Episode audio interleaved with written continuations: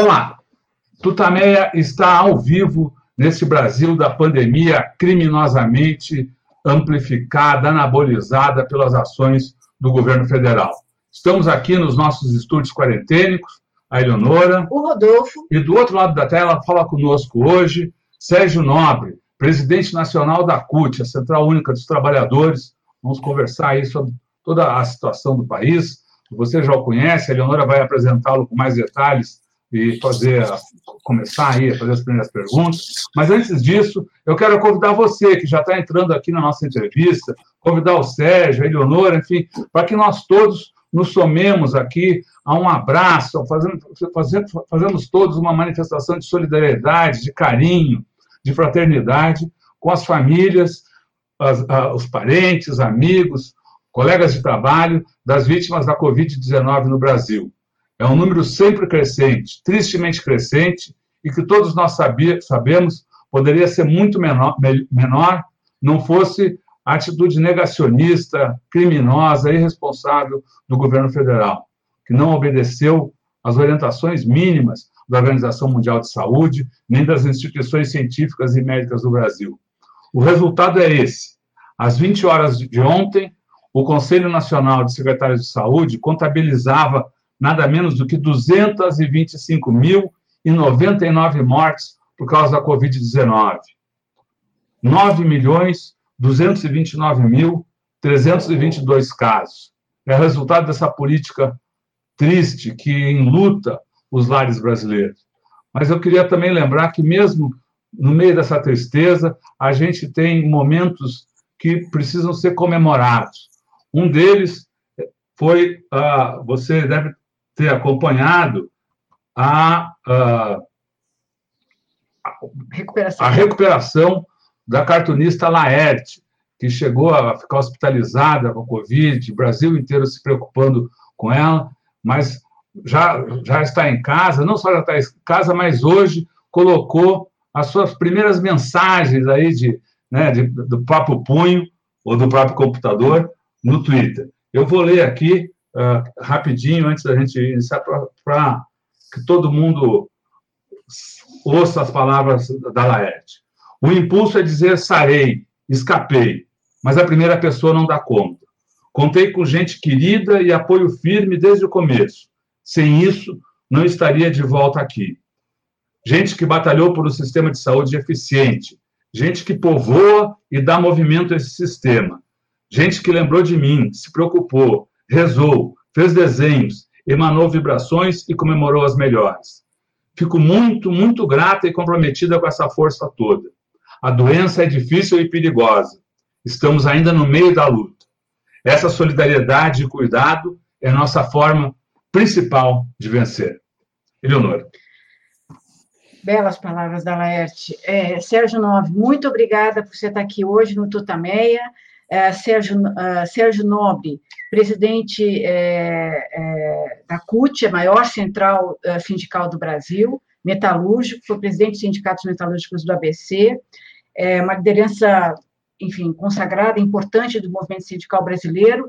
Eu queria começar lhe perguntando sobre o resultado ontem na eleição na Câmara e no Senado brasileiro, na Câmara especialmente, o, o, candidato bolsonarista venceu por 302 votos a 145. Qual é o impacto desse controle bolsonarista do Congresso Nacional para a luta dos trabalhadores? Bom, nós da CUT, eh, nós é, somos uma entidade sindical diferente do, do, do, partido político, né? Nós temos autonomia em relação aos partidos, em relação aos governos. Por isso que na Câmara nós conversamos com os dois candidatos, o Baleia Rossi conversamos com o Arthur Lira também, de que a Câmara Federal ela não pode continuar a ser aquilo que ela é. Então, nós tivemos um brutal, uma brutal retirada de direitos da classe trabalhadora que foi feita dentro do Congresso Nacional, dentro do Senado. Quer dizer, uma casa que se fechou para a classe trabalhadora, não há debate, as coisas são votadas à noite, sem nenhum diálogo, na goela abaixo dos trabalhadores, e que isso não pode continuar mais, em especial quando você tem um governo com as características do governo Bolsonaro. Na verdade, não tem um governo, né? O país é um, é um é desgoverno total. As mortes, né, que, que nós estamos aí com mais de 225 mil, tem nome e endereço, né? Eu me lembro que em março do ano passado, quando começou a pandemia, o Arthur Quioro, que foi ministro né, da, da, Saúde, ele, ele, fez uma projeção, falou, olha, do jeito com que estão né, fazendo o descaso né, com a pandemia, não cuidando, não planejando, né, aquilo que precisaria ser feito, o Brasil vai chegar até o final do ano com mais de 200 mil mortes.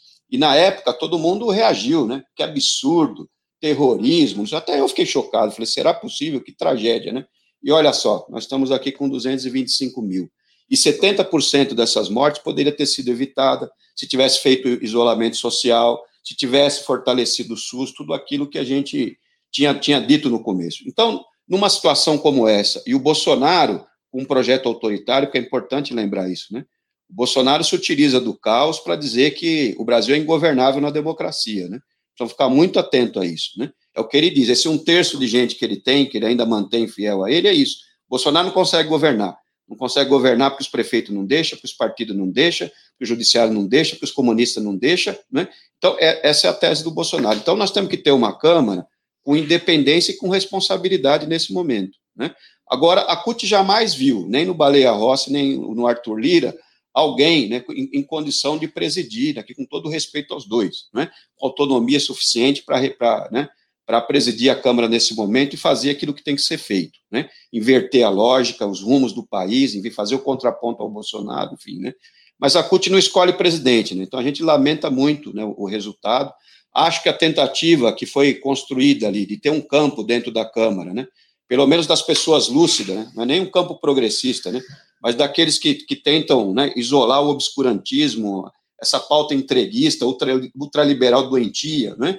então, de isolar o bolsonarismo e, e ter um, um, um, campo um pouco mais amplo, né? pelo menos civilizado, que dialoga, que conversa, era muito importante. Né? Mas, infelizmente, não funcionou, né? então é... Né?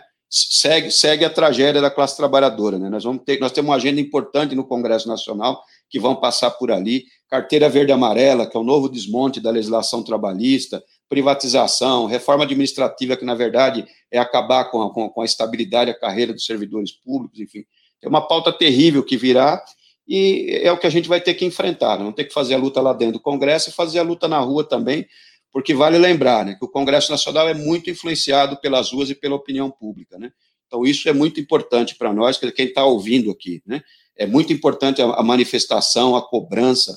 A CUT tem um site maravilhoso lá que chama Na Pressão, que você entra, identifica todos os deputados, senadores, você pode mandar mensagem para eles, funciona muito.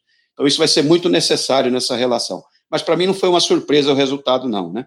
Acho que ali, a, né, o toma lá da cá, os cargos que foram oferecidos pelo governo, foi fundamental na decisão, né? Então, não é uma surpresa, né? Sérgio, o senhor falou da, da, da luta, de fazer a luta nas ruas. Está sendo possível fazer a luta nas ruas uh, nessa pandemia? Eu tenho visto greves pipocar, mas pequenas greves localizadas. Você podia fazer um balanço de como, como estão as lutas dos trabalhadores e, se é possível, o que, o que vocês imaginam para uh, ah, botar pressão, como, como o, senhor, o senhor falou aí, uh, no, nos políticos e no, no governo como um todo? É claro que a pandemia, quando você tem mais de 225 mil mortos, né, você, você tem que tomar né, toda, toda, toda a cautela.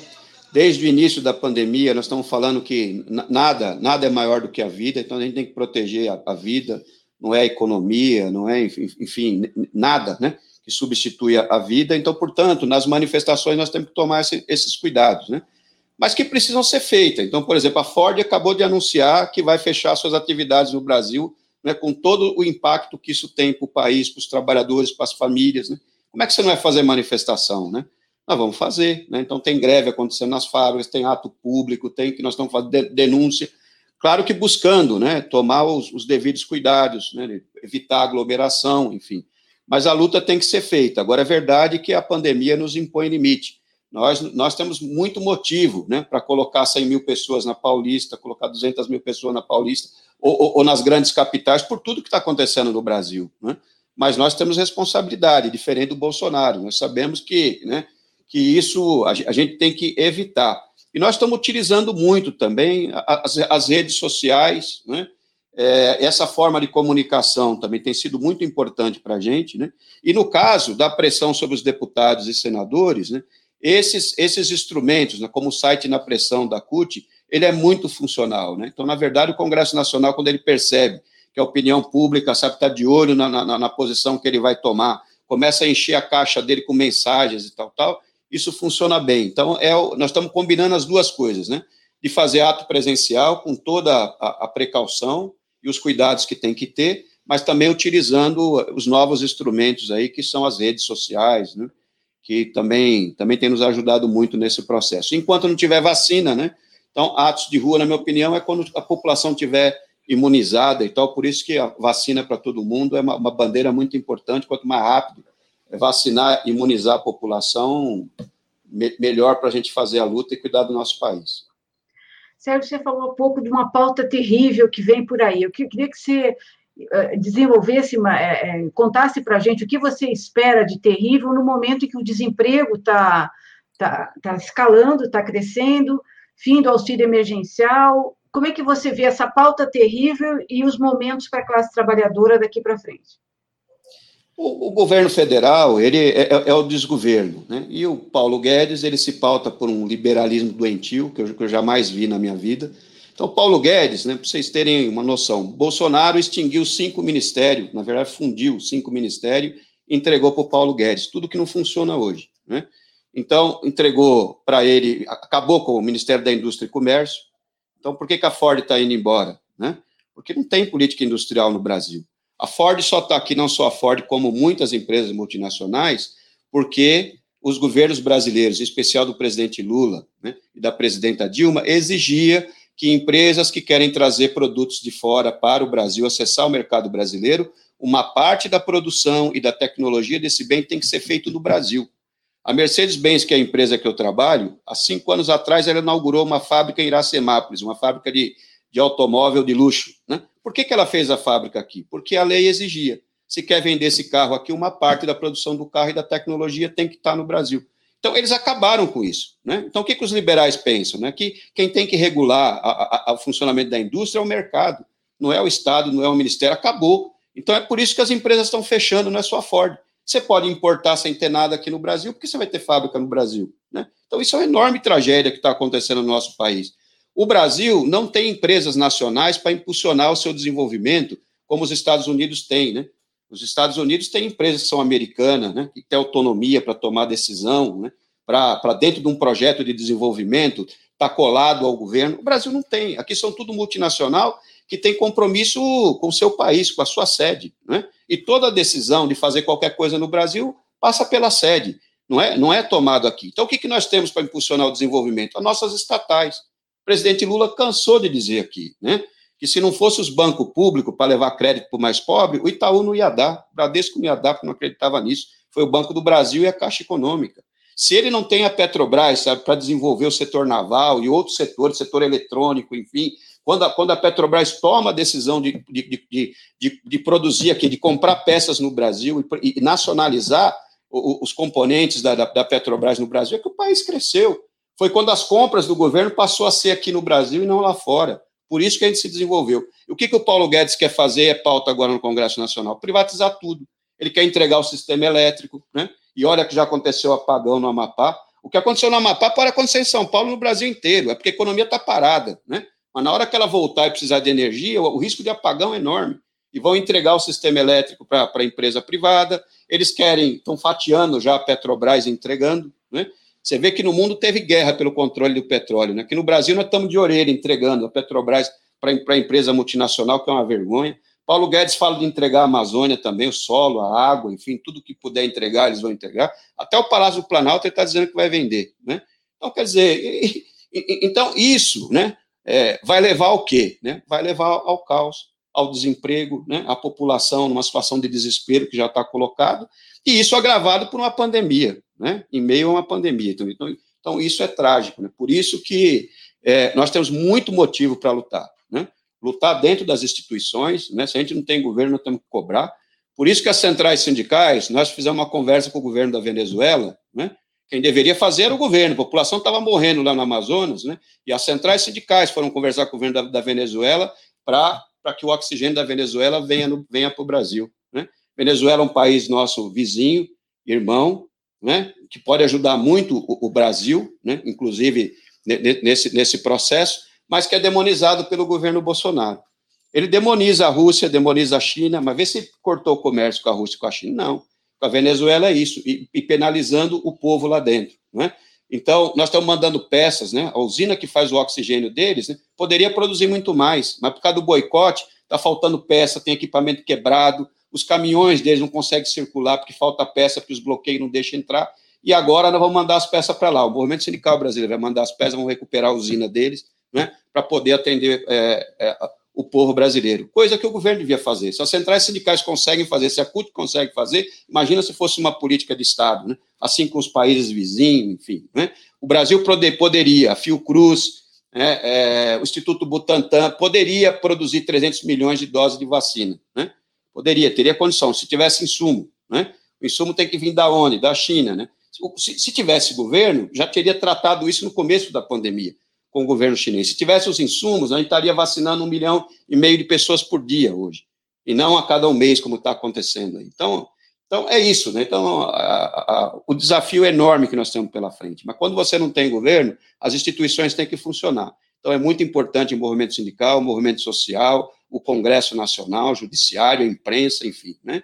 Então, vai ser uma luta árdua. O, que está por trás de, de, dessas ações do governo? O senhor diz que não, não tem governo, mas, na verdade, há um governo que toma essas medidas, como as que o senhor uh, citou, medidas que, que uh, são contra a economia uh, brasileira e até contra a soberania do Brasil. O que pode estar por trás, que interesses estão por trás dessas ações do governo Bolsonaro? Alguém ganha com isso, né? Quem ganha de maneira muito clara né, é o sistema financeiro internacional, por exemplo. O sistema financeiro internacional tem muito interesse nessa política que o Paulo Guedes faz. Aliás, o Paulo Guedes ele não governa para o povo brasileiro. Ele, ele é quadro do sistema financeiro internacional. E as multinacionais, como eu falei aqui, né? As multinacionais, como eles dizem, né? O compromisso deles, no mínimo, é com o seu país sede, né? Para eles não importa, né? Se eles estão no Chile, se estão no México, se estão no Brasil, nunca tiveram interesse de produzir aqui, de, de transferir tecnologia para o Brasil. Eles faziam isso quando o Estado né, obrigava que fizesse isso, né? Então, como o Estado não obriga mais, né, eu me lembro de uma importante é o, o, o público que está assistindo saber que uma vez no governo da presidenta Dilma, a presidenta Dilma fez um plano chamado Brasil Maior, que era exatamente isso, né? As empresas podem acessar aqui o, o mercado brasileiro mas uma parte da produção e da tecnologia é obrigatório que seja feito no Brasil, não importa qual é o produto, né? E tinha um presidente de uma multinacional alemã que ele veio lá e falou, mas que absurdo, né?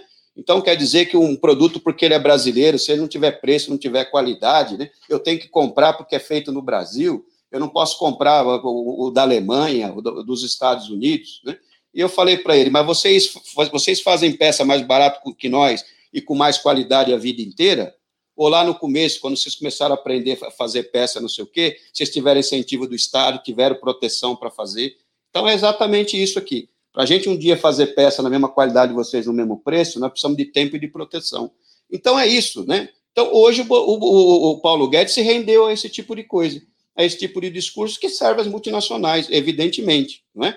Então, nós falamos que na Operação Lava Jato, a Operação Lava Jato tinha um lado que, é, que era o combate à corrupção, muito, muito, muito, né, que, é, que foi falado, mas não se falava na quebradeira de empresas brasileiras. Então, a única coisa que o Brasil tinha de nacional que impulsionava né, a economia brasileira era o setor de construção. Então, o que é que o mundo faz quando uma empresa tem problema de corrupção e tal? Você tira a diretoria, né? você pune as pessoas que estavam na direção, mas você preserva as empresas. O que é que o Brasil fez, e, e não foi à toa, quebrou todas as empresas nacionais nossas, quebrou todas as empresas de, de, de construção hoje. E quem é que está fazendo obras no Brasil hoje? São as empresas multinacionais, não é? Então, evidente que é o interesse. Quem ganha é, é as multinacionais e o sistema financeiro, de maneira muito clara, e quem paga a conta é o povo brasileiro. O desemprego e com empregos precários, que é o que sobra aqui no Brasil. Intermitente, por prazo determinado, enfim, né? E sem proteção social, que é pior.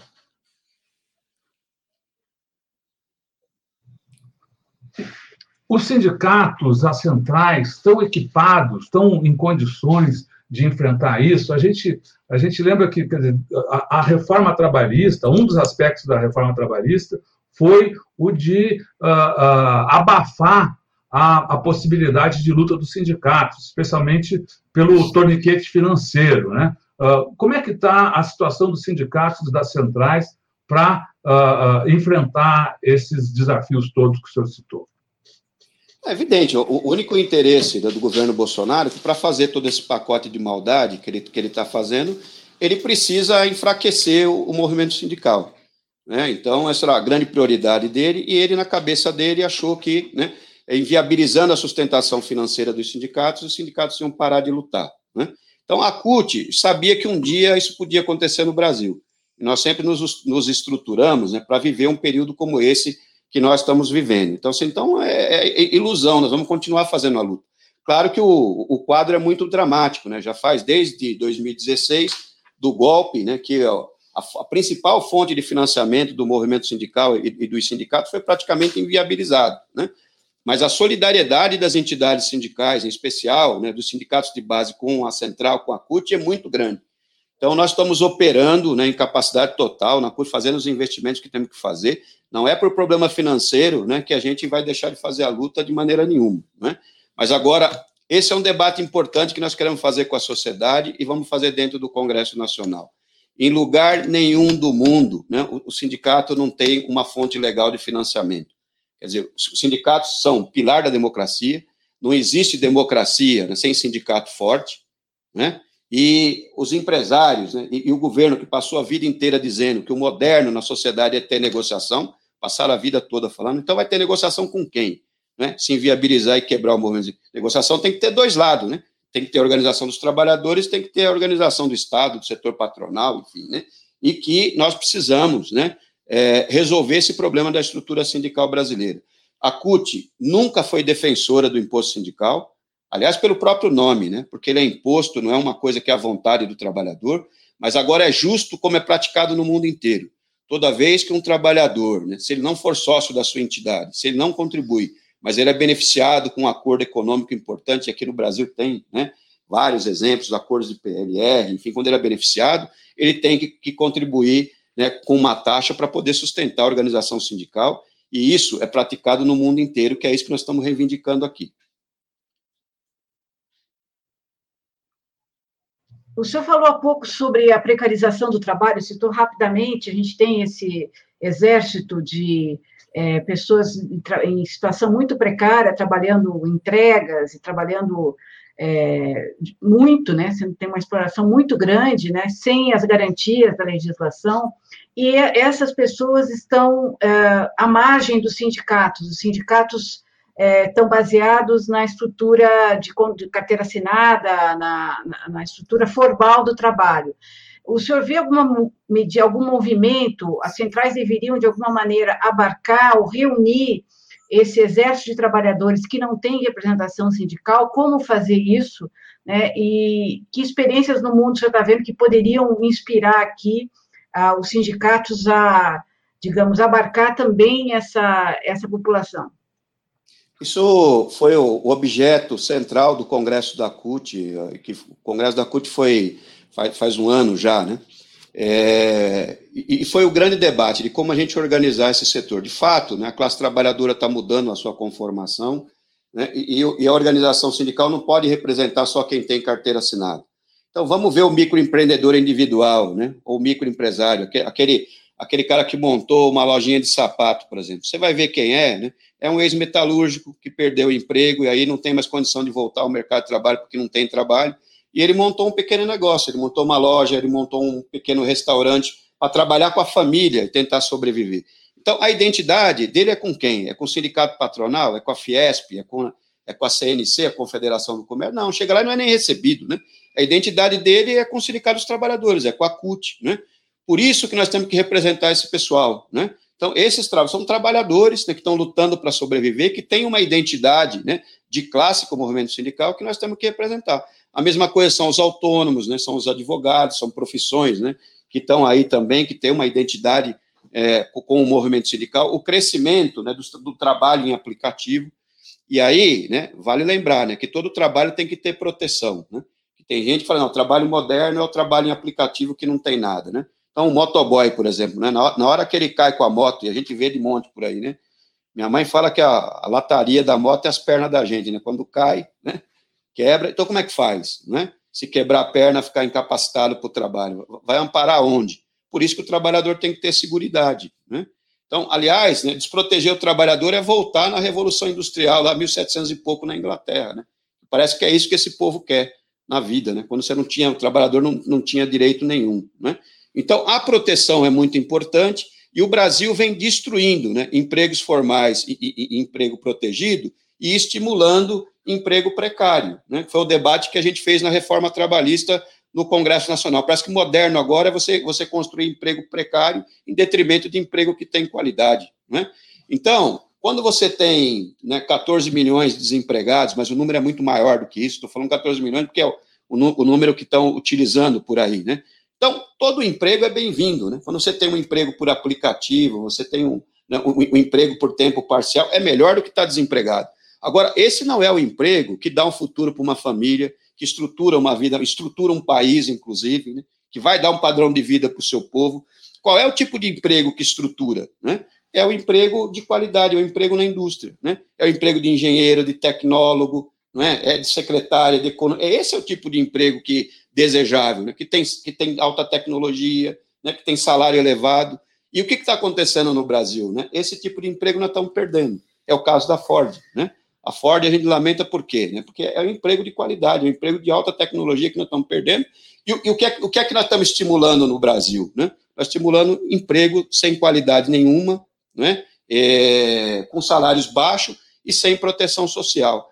Aliás, está tendo um movimento importante na, na, indústria, né, que a gente sempre chama atenção para isso. Né?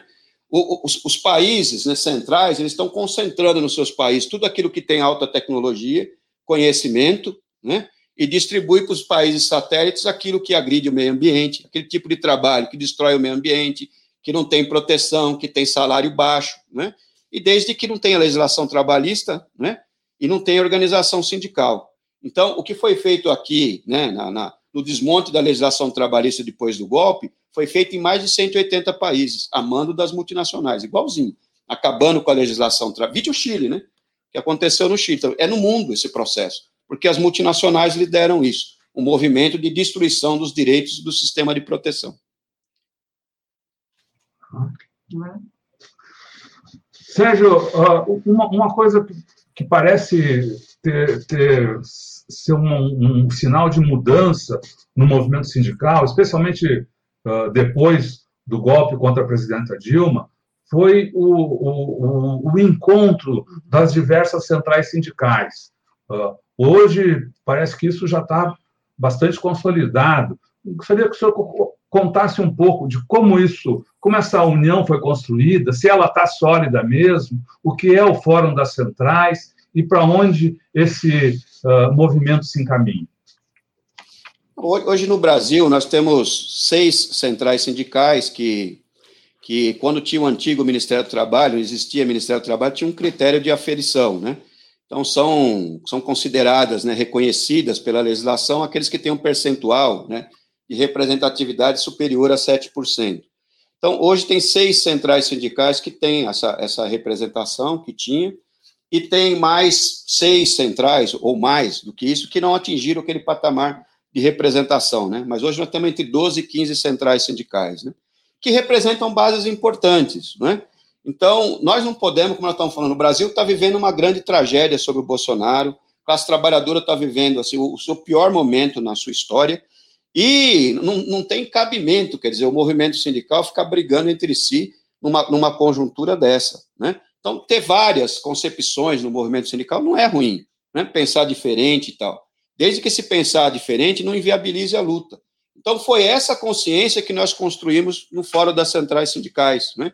Nós temos diferença, é importante na democracia que tenha diferença, nós temos que continuar de debatendo né, aquilo que nos divide e nos separa, mas nós temos que ter uma agenda muito clara, unidos, né? E essa agenda clara é em defesa da soberania do Brasil, em defesa dos direitos da classe trabalhadora, né, de, de, de, de, gerar empregos de qualidade no Brasil, um país que tem desenvolvimento e tem justiça social. Quer dizer, essa luta ela, ela, ela tem que ser unitária. e nós construímos de maneira muito forte, né, essa consciência nas centrais sindicais, e isso foi decisivo. Quando a gente foi falar com o governo da Venezuela, né, nós fomos lá unidos, é um movimento sindical, todas as centrais sindicais, não era só a CUT. A CUT foi proponente da reunião, pediu agenda e tal.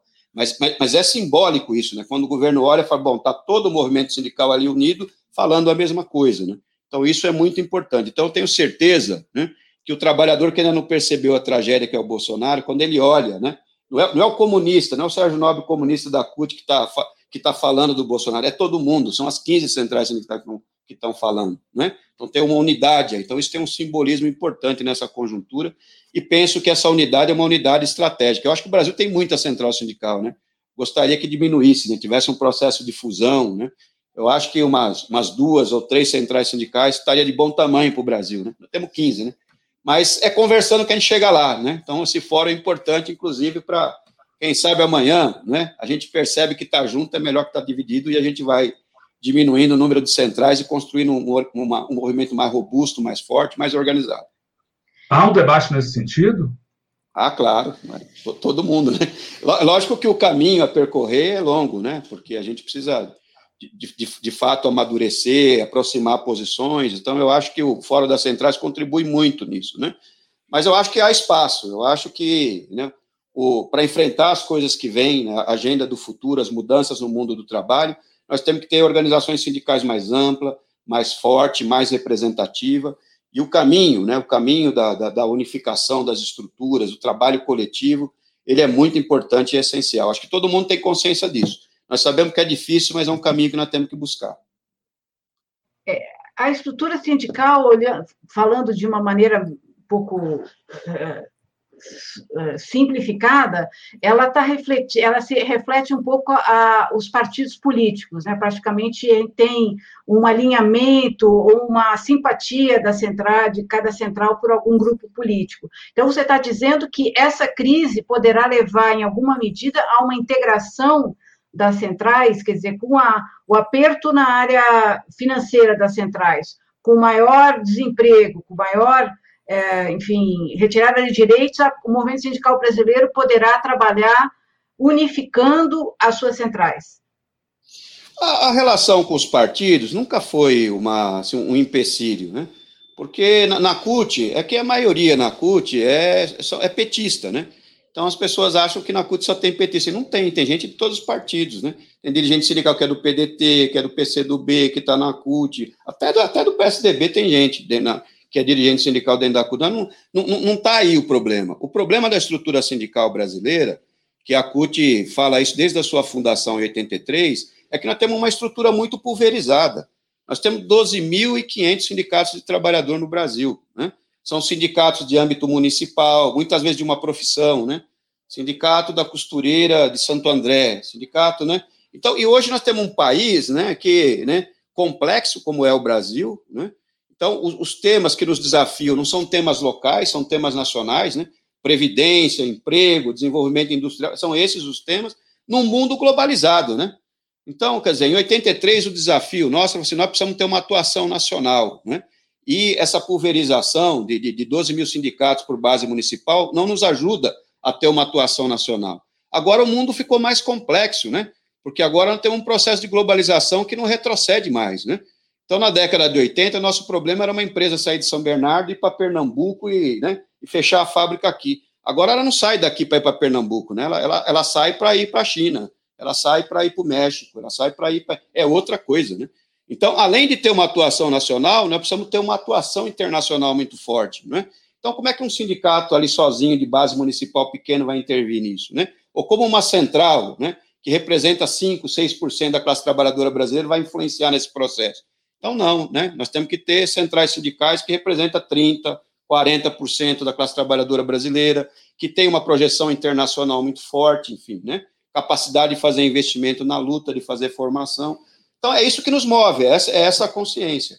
Mas os partidos não, nunca foi empecilho, não. Não acho que isso é, é dificuldade. Né?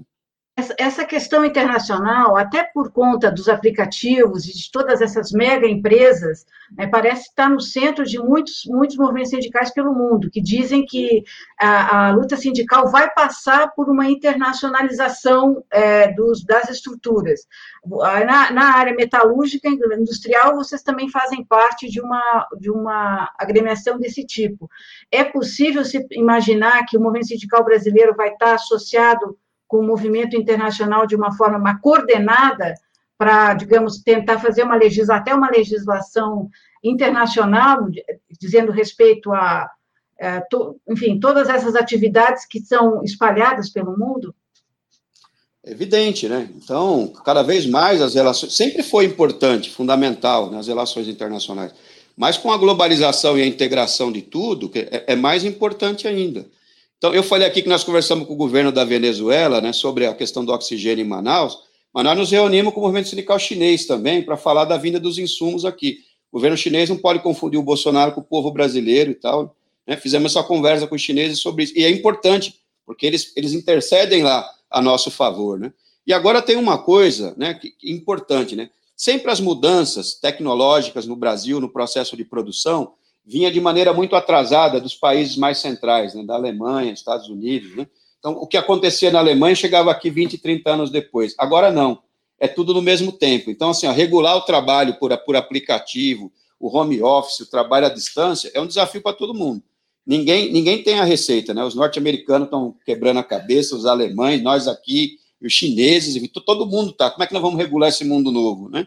Então, eu não tenho dúvida que vai ser da troca de experiência, né? Surgem coisas interessantes aqui no Brasil, né? algumas categorias conseguem alguns acordos interessantes de regulação, em algumas regiões dos Estados Unidos, enfim, algumas experiências na França, enfim. E eu acho que é essa troca né, que vai nos levar a uma regulação global e equilibrada desse, desse tipo de, desse, desse novo mundo do trabalho que surge né, com a inovação tecnológica. Né? Mas, com certeza, a, a cooperação internacional sempre foi importante, mas agora decisiva também.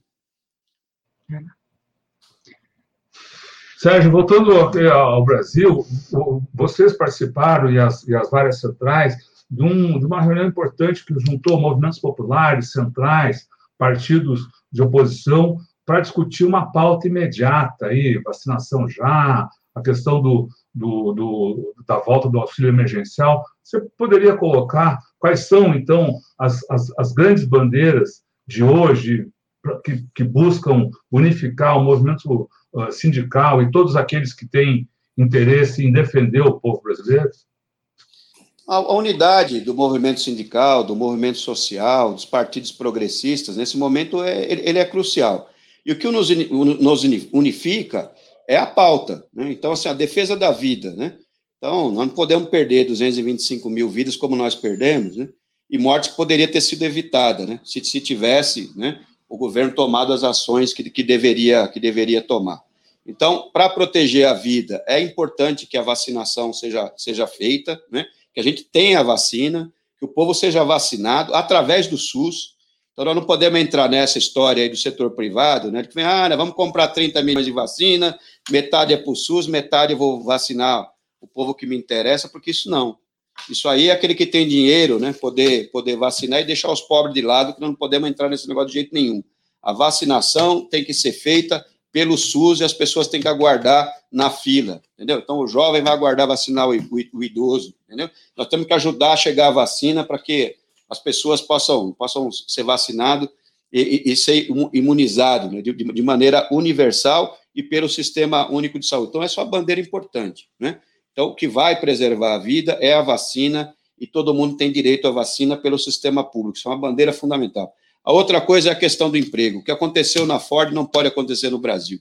Nós temos que ter política que, que existe. Qualquer empresa que quiser vir produzir no Brasil ou vender produto no Brasil é bem-vindo, mas tem que montar fábrica no Brasil e tem que gerar emprego no Brasil. Nós temos, nós temos que discutir isso. Nós não podemos permitir né, que o Brasil entregue a Petrobras do jeito que o Paulo Guedes quer fazer. Nós não podemos permitir que entregue o sistema elétrico para o sistema privado do jeito que eles querem fazer, que eles acabem com o sistema, com, com o Correio, com a empresa do Correio. Aliás, fazer uma defesa aqui, porque às vezes a, a população não compreende isso. O povo acha que o Correio entrega carta ainda. O Correio não é uma empresa de entregar carta, é uma empresa de logística.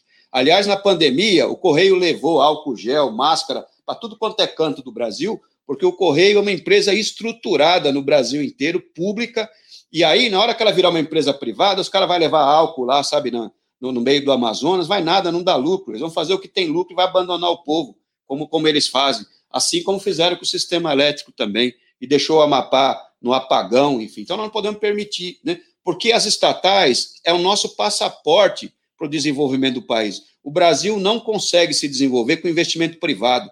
Nunca o setor privado é mentira isso. Fez os investimentos que o país precisa para crescer. Todas as vezes que o Brasil cresceu, ou os países do mundo cresceram, foi com investimento do Estado e organizado pelo Estado. Se permitir a desorganização do Estado, que o, que o Bolsonaro e o Paulo Guedes quer fazer, e entregar as estatais, a chance do Brasil crescer é zero. Então, é essas pautas, né? a pauta da soberania, da defesa do emprego, a defesa da vida, que nos une, e nós temos que ser muito duro nisso, né? porque esse é o debate crucial do Brasil de hoje, e não permitir a instalação do caos. Né? Porque o Bolsonaro, quero lembrar, o Bolsonaro, o bolsonarismo, o obscurantismo se alimenta do caos, né? Pois ele vai dizer né, que, que o caos, né, a saída é autoritária, né, que o caos é por conta da democracia, da liberdade dos sindicatos, enfim, que é a narrativa que ele quer construir e nós não podemos permitir. Por isso que a unidade do movimento sindical, dos trabalhadores, do movimento social é muito importante, né, para garantir a vida, a defesa da democracia, da soberania e do desenvolvimento do Brasil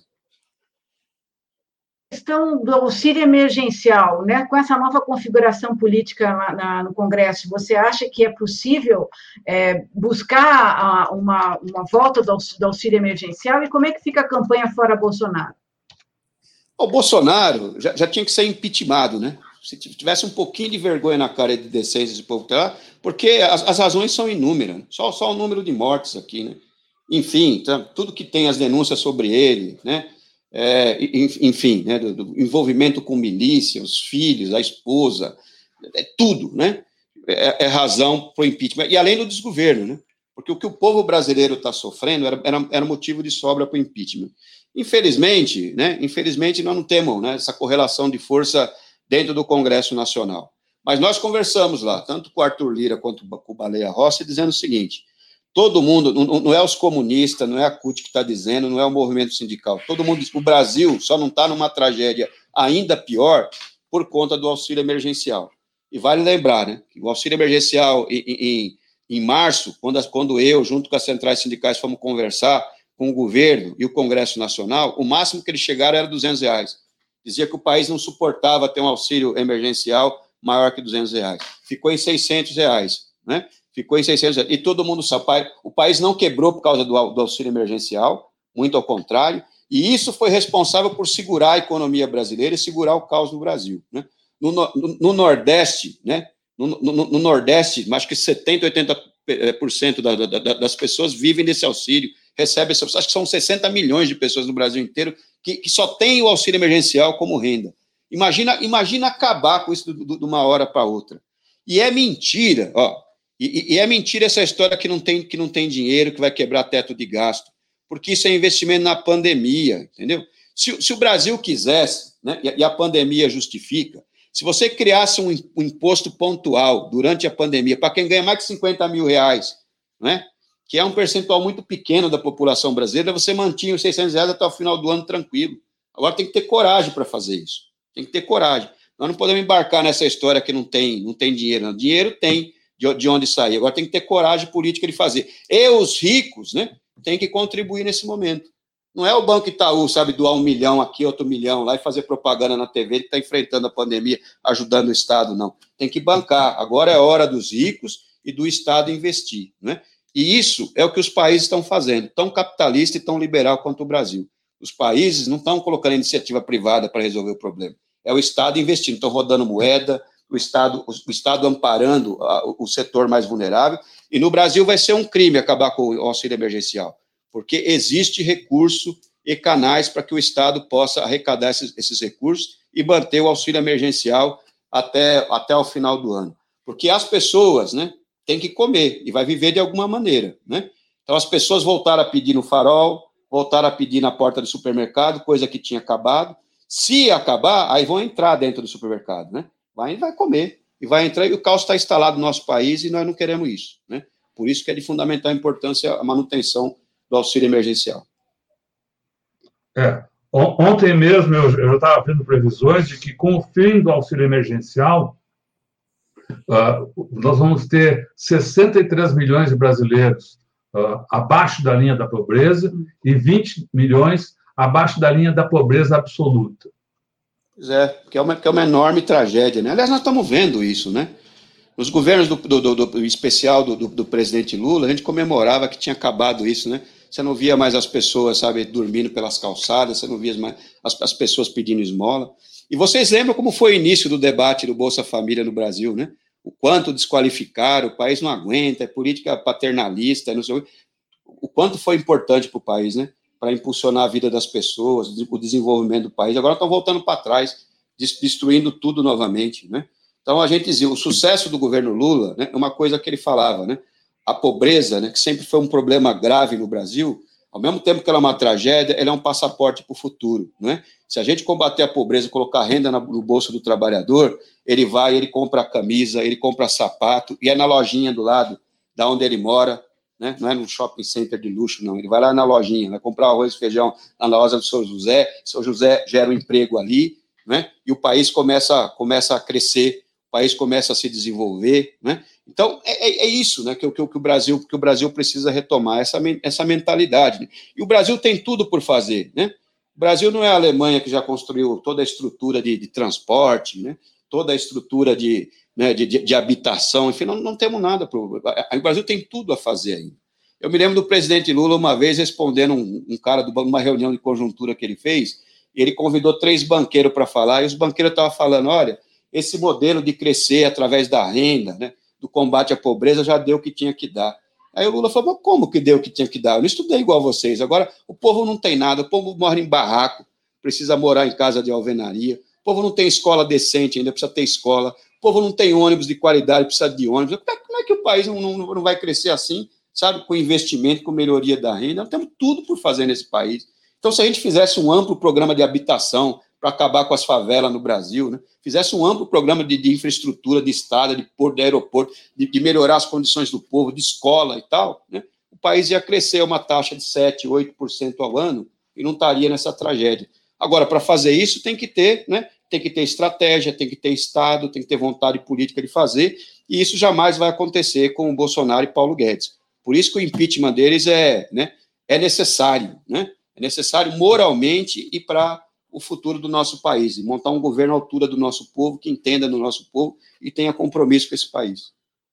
Sérgio, você falou há pouco sobre as multinacionais e sobre essa abandonando a desindustrialização do Brasil muito forte, né, a partir do desmantelamento das políticas industriais. É, teve algum momento nesse processo que houve um contato maior entre as centrais sindicais e as empresas nacionais? Vocês têm esse, esses canais? Como é que você está vendo o empresariado nacional em relação ao Bolsonaro? Eles estão perdendo em, em alguma medida? Eles podem desembarcar do Bolsonaro? Qual é a sua avaliação do outro lado, do patronato? E esse é o maior problema nosso, né, para discutir política industrial, é que nós não temos mais empresariado nacional, né? Não existe mais. Então, onde é que está o empresariado nacional? A gente tinha no setor da construção né, a Odebrecht, a OAS, né, J, eram empresas brasileiras, né, que a Lava Jato quebrou. E nós falamos lá, quem comete crime é as pessoas, pune as pessoas, preserva as empresas. Destruiu, né? Então, nós não temos mais. O setor de construção agora é internacional, né? Nós não temos na indústria também, porque na indústria todas as empresas grandes são alemã, são norte-americanas, são coreanas, né? Então, não tem compromisso com o Brasil. Onde é, onde é que está o empresário, empresariado brasileiro que sobrou, né? é o que a gente chama de, de, de, de, empresário que é fornecedor de rabo de cadeia, que a gente chama, né? É aquele cara que na montadora ele faz o parafuso, ele faz a porquinha, que não, que não, que não tem valor nenhum aquilo ali. Tem que fazer tonelada e tonelada para não, né? E aí ele vende o almoço para comer a janta. Então, esse é o empresariado brasileiro, né? Esse não tem força política, né? Para poder fazer os movimentos que tem que fazer. Então, quem é que tem que decidir o que nós queremos da indústria aqui? Aliás, eu tenho falado, que nós precisamos ter uma montadora de automóvel nacional. Né? O fechamento da Ford, por exemplo, é uma oportunidade. Se a gente pensasse o desenvolvimento industrial no Brasil hoje, o que o, que, que o Estado faria? Né? Chamaria o investidor, não estou falando de estatizar, não, mas é chamar um investidor. A Caoa queria, né? falou publicamente que queria ter uma, ser uma, montar, um, uma montadora no Brasil. mas ela não consegue fazer os investimentos sozinho, porque é um investimento alto, né? Nós temos fundo de pensão, nós temos BNDES, né? Se fosse estratégico, né? Chamava esses investidores e falava, vamos assumir a Ford e a Ford vai produzir um carro brasileiro, um carro elétrico autônomo, que é o futuro da indústria automobilística, e não essas coisas que a gente tem aqui que, que polui o meio ambiente, que não é, não é esse o futuro da indústria, então, e, e, e de fazer, né? Essas coisas, mas, mas não faz parte da estratégia do, do, do, do governo Bolsonaro. Então, a sociedade tem que exigir, né? Nós, o nosso povo precisa entender. Se nós queremos ter segurança pública de qualidade, se nós queremos ter educação de, de qualidade, se a gente quer, sabe, um, um, país com decência, com democracia, nós temos que criar as bases econômicas para isso. E quem é que cria as bases econômicas para isso? É a indústria, mas não é qualquer indústria. É uma indústria inovadora, de alta tecnologia. Então, pode ver, toda grande nação do mundo tem isso no centro como geradora, né?